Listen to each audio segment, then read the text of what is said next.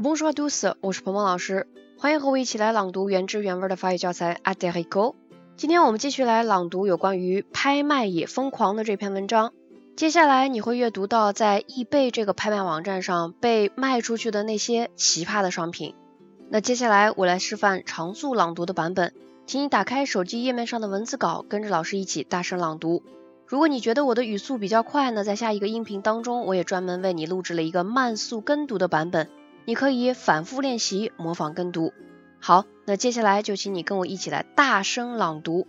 Allez, c'est parti.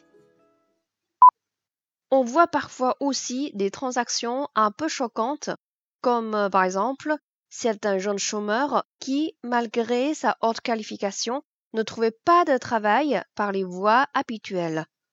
Il a donc décidé de se vendre sur eBay comme n'importe quelle marchandise.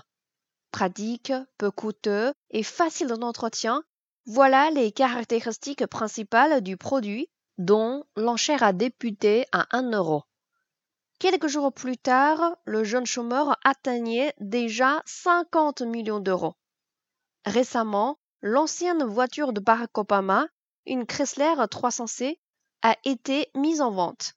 Prix de départ 1 million de dollars.